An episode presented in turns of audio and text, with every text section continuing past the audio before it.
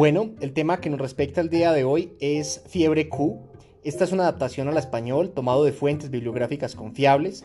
El autor que tomaremos como referencia es Sachin Paddle y colaboradores. Las referencias correspondientes a nuestro podcast y adaptación están consignadas en los apartados escritos. Fiebre Q. La fiebre Q, una enfermedad febril, zoonótica, aguda con una distribución mundial, se descubrió por primera vez en Australia en 1935 entre los trabajadores de la carne.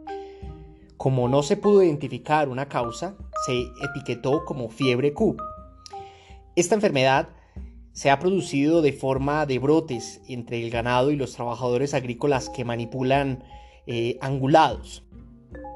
La presentación clínica es a menudo una enfermedad febril autolimitada, pero pueden ocurrir manifestaciones graves. El microorganismo que causa la fiebre Q es Coxiella burnetii, que es un cocobacilo intracelular pleomórfico gram negativo, relacionado filogenéticamente con la legionela. Puede sobrevivir en el pH bajo de la célula huésped, que también es esencial para su supervivencia. Se transforma en una forma similar a una espora para sobrevivir en un rígido entorno externo durante largos periodos. Sufre dos tipos de variación de fase en respuesta a sus cambios ambientales. En primer lugar, se observa una fase virulenta en animales de laboratorio y en la naturaleza que se asocia con una respuesta retardada de la inmunoglobulina G. La segunda fase avirulenta a través de alteraciones en el lipopolisacárido capsular que se observa en los medios de cultivo después de pases repetidos.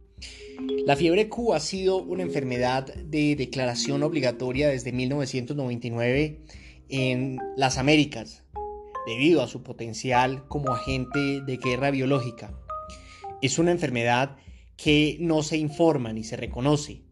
La proporción de hombres a mujeres es de 3 a 1.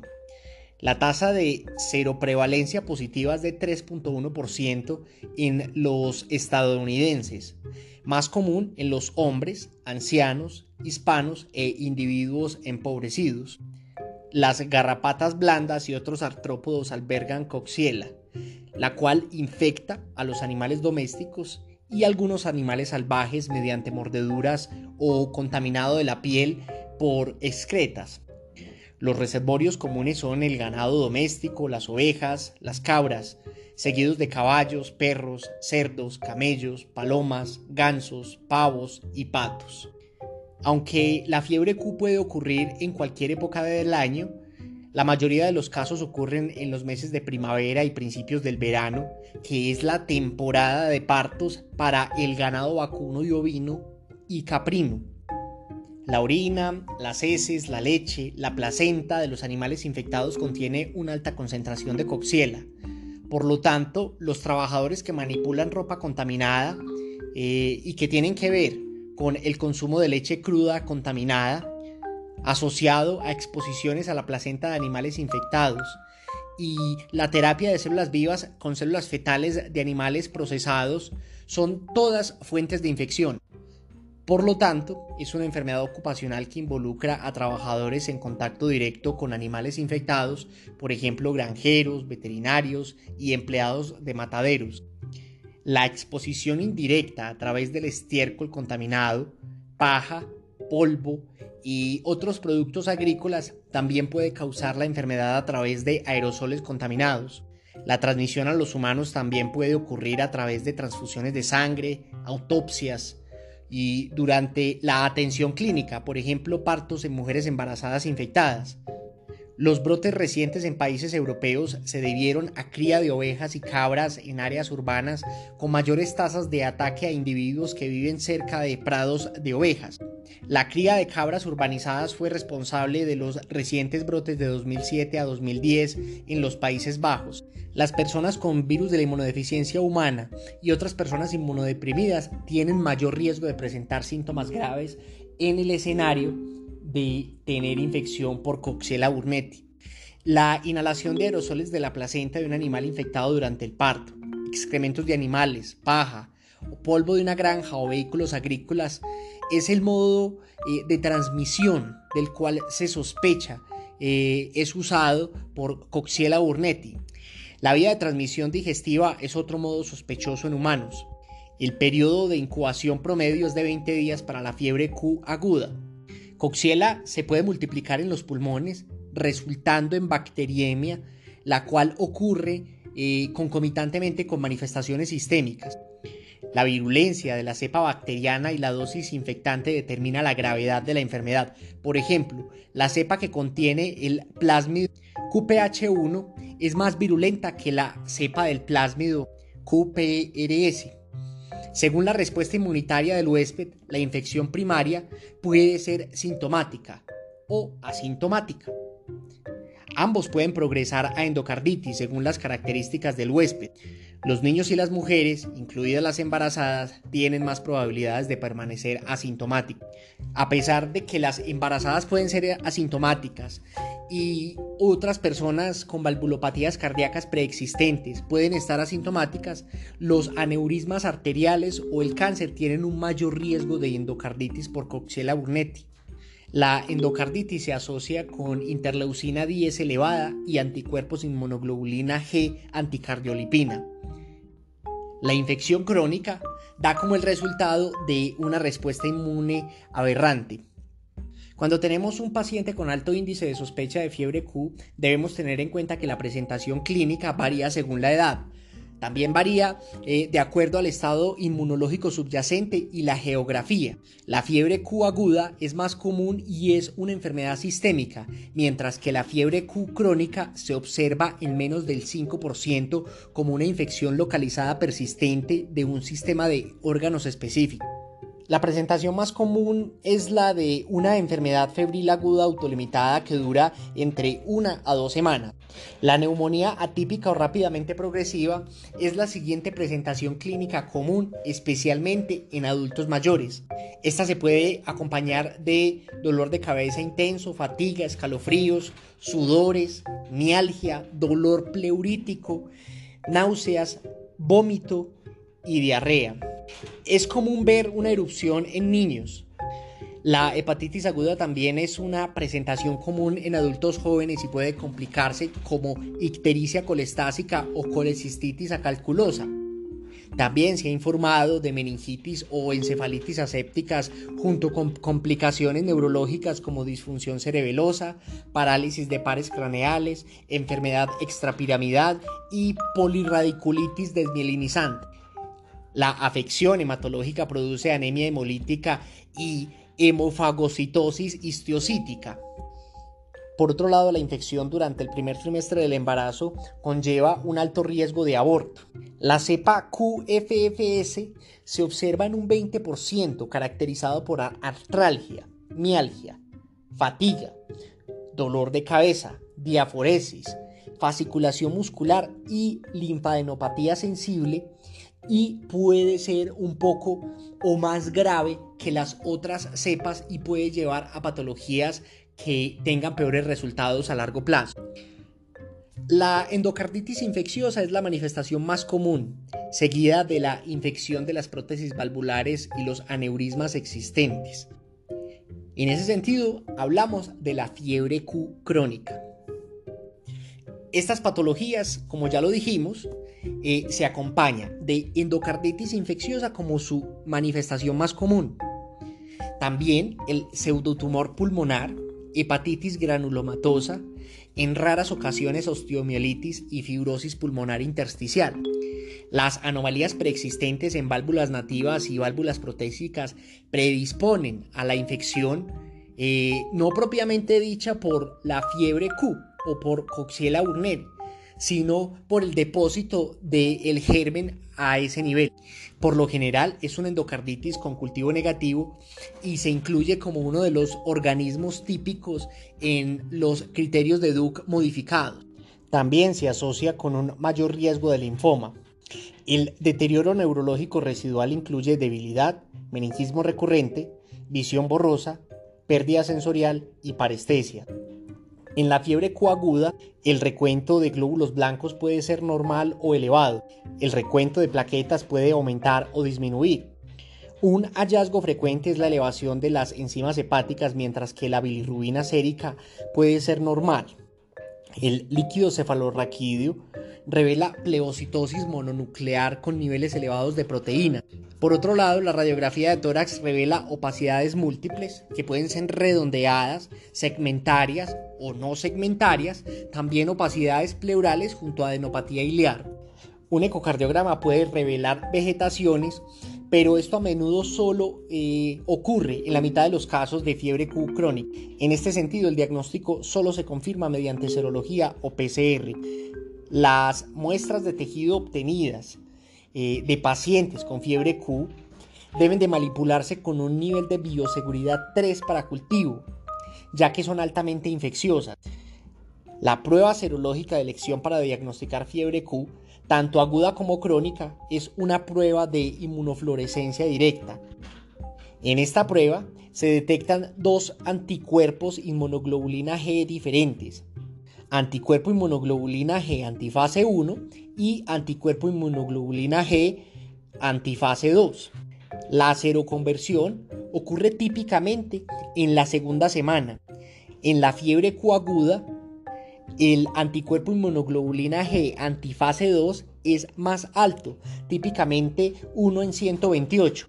Esto en relación al anticuerpo inmunoglobulina G antifase 1 y un aumento de 4 veces en los títulos de antifase 2 eh, entre muestras agudas y convalecientes.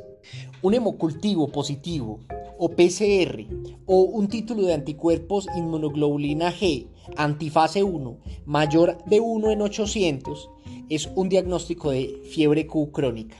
Repitamos, un hemocultivo positivo o la determinación de una PCR o un título de anticuerpos inmunoglobulina G antifase 1 mayor de 1 en 800 es un diagnóstico de fiebre Q crónica. En la parte terapéutica diremos que el mejor tratamiento para la fiebre Q es doxiciclina 100 miligramos por vía oral dos veces al día durante 14 días. En casos de resistencias o intolerancia a la doxiciclina, trimetoprim sulfametoxazol y moxifloxacino son opciones válidas. La doxiciclina como la moxifloxacina reducen tanto la gravedad como la duración de la enfermedad. En el embarazo, la fiebre Q aguda que no pone en riesgo la vida de la gestante, debe de tratarse con trimetoprim sulfametoxazol 160-800 miligramos dos veces al día desde el diagnóstico hasta las 32 semanas de embarazo. Alto riesgo de hiperbilirrubinemia en las últimas 8 semanas con la implementación de trimetoprim sulfametoxazol. Hay que tener en cuenta que trimetoprim sulfametoxazol está categorizado como C en el embarazo y esto debe estar registrado eh, en la historia clínica y ser notificado a la gestante, ya que por riesgo-beneficio se debe de implementar el fármaco. El riesgo de aborto espontáneo o muerte fetal es mucho mayor que el riesgo de teratogenicidad de trimetoprim sulfametoxazol. La toma de decisiones informada debe de orientar el tratamiento y en caso de infección o reacción potencialmente mortal al trimetoprim sulfametoxazol se debe de utilizar doxiciclina en este caso. El seguimiento serológico es esencial a los 3, 6, 12, 18 y 24 meses posterior al parto. Repitamos, el seguimiento serológico es esencial a los 3, 6, 12, 18 y 24 meses posterior al parto.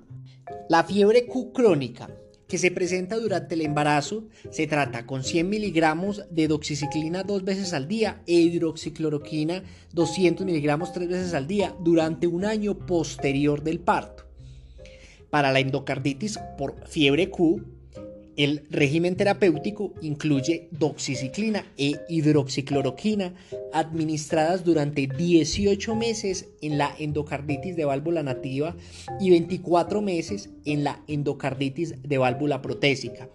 Repitamos, para la endocarditis por fiebre Q, el régimen terapéutico incluye doxiciclina e hidroxicloroquina administradas durante 18 meses en la endocarditis de válvula nativa y 24 meses en la endocarditis de válvula protésica.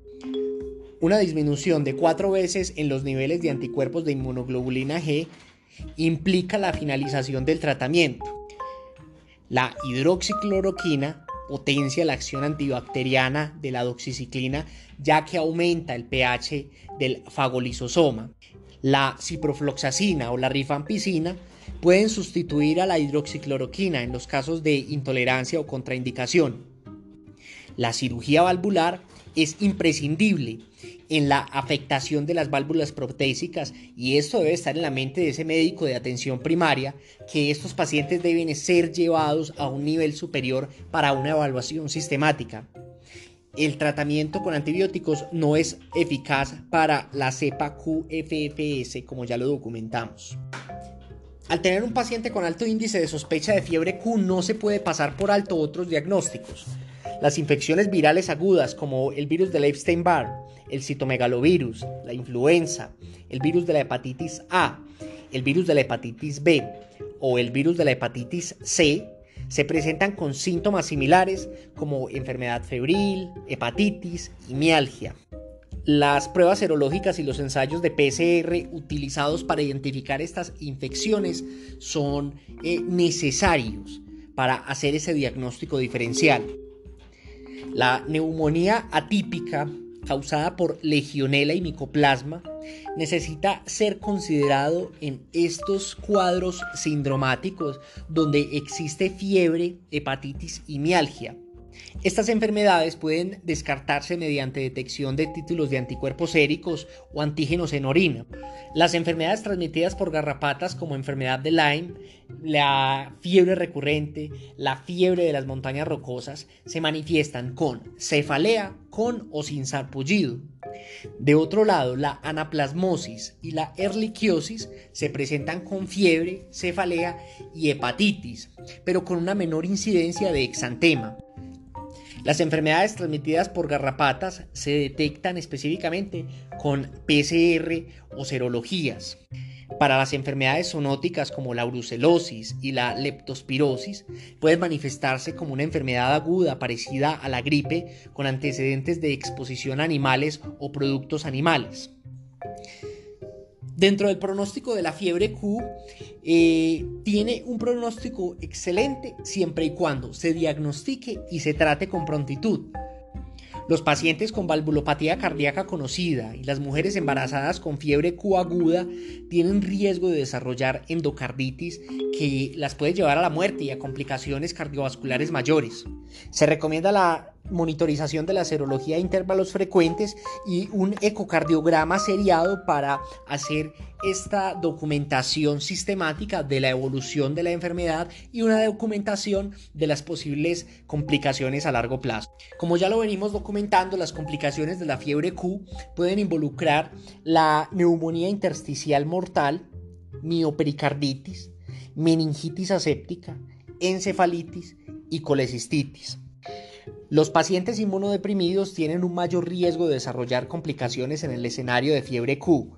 La fiebre Q crónica puede provocar infección de la prótesis vascular y una infección de válvula protésica. Las endocarditis, si no se tratan, pueden resultar en complicaciones cardíacas graves. La persistencia crónica puede resultar en síndrome de fatiga por fiebre Q, anemia hemolítica, necrosis de la médula ósea y finalmente, la muerte. Las mujeres embarazadas con fiebre Q cuando no reciben tratamiento tienen malos resultados fetales, incluido el aborto. En este sentido debe de fomentarse el consumo de leche pasteurizada y sus derivados.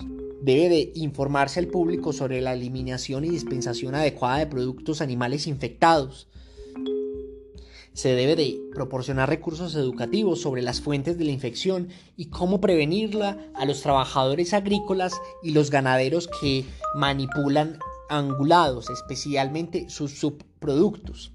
Actualmente la fiebre Q rara vez es mortal y no existen datos precisos sobre si se deben realizar pruebas de detección de infección en mujeres embarazadas durante un brote. La tasa de mortalidad es del 2.4%. Algunos autores abogan fuertemente por la monitorización serológica después de un episodio de fiebre Q aguda durante dos años para la detección más temprana de fiebre Q crónica o endocarditis. La razón de esto es un mayor riesgo es decir, del 39% de endocarditis en pacientes que tienen lesiones valvulares y que concursan con títulos altos eh, de anticuerpos. En la población de este tipo, se puede realizar un ecocardiograma de detección transtorácica para detectar endocarditis en el caso de que haya un alto índice de sospecha de esta alteración. Si el ecocardiograma es negativo y los títulos serológicos aumentan, pueden ser útiles pruebas adicionales como la PCR de sangre y la tomografía por emisión de positrones para buscar un foco de infección persistente. Asimismo, se recomienda la monitorización serológica de los niveles del fármaco durante el tratamiento de la endocarditis. Si hacemos reemplazo de hidroxicloroquina por ciprofloxacina o rifampicina, entonces el paciente necesita un seguimiento serológico a largo plazo. La evaluación ocular semestral es imprescindible cuando el paciente está tomando especialmente hidroxicloroquina para controlar los déficits visuales. Por otro lado, las infecciones de dispositivos protésicos valvulares se asocian con una mayor mortalidad. Los pacientes con fiebre Q y linfadenopatía persistente pueden necesitar una evaluación adicional porque estos pacientes pueden estar concursando con un linfoma. También queremos anotar que la vacunación de las personas empleadas en ocupaciones de alto riesgo es un enfoque eficaz para detener la enfermedad. La vacuna QVAX de células enteras muertas con formalina tiene una eficacia del 92 al 98% en la prevención clínica de enfermedades. Se recomienda la vacunación después de las pruebas cutáneas, ya que las personas expuestas anteriormente tienen más probabilidades de tener reacciones adversas. Se recomienda el aislamiento en todo paciente que se somete a un procedimiento que provoque aerosolización del tejido contaminado, por ejemplo, autopsias, procedimientos obstétricos, procedimientos de intubación. Para la descontaminación, los desinfectantes comerciales que contienen cloruro de benzalconio o peróxido de hidrógeno al 5% son eficaces. En general, esto es un repaso grueso de la infección por Coxiella burnetii o fiebre Q. Y este es Medical Commons, un podcast de la Academia de Atención Primaria para el mejoramiento de la calidad en la atención en salud en las Américas. Esperamos que usted pueda aunar conocimientos a todo lo que ha adquirido en su academia, que pueda ejercer una práctica académica, clínica y humana hasta la próxima.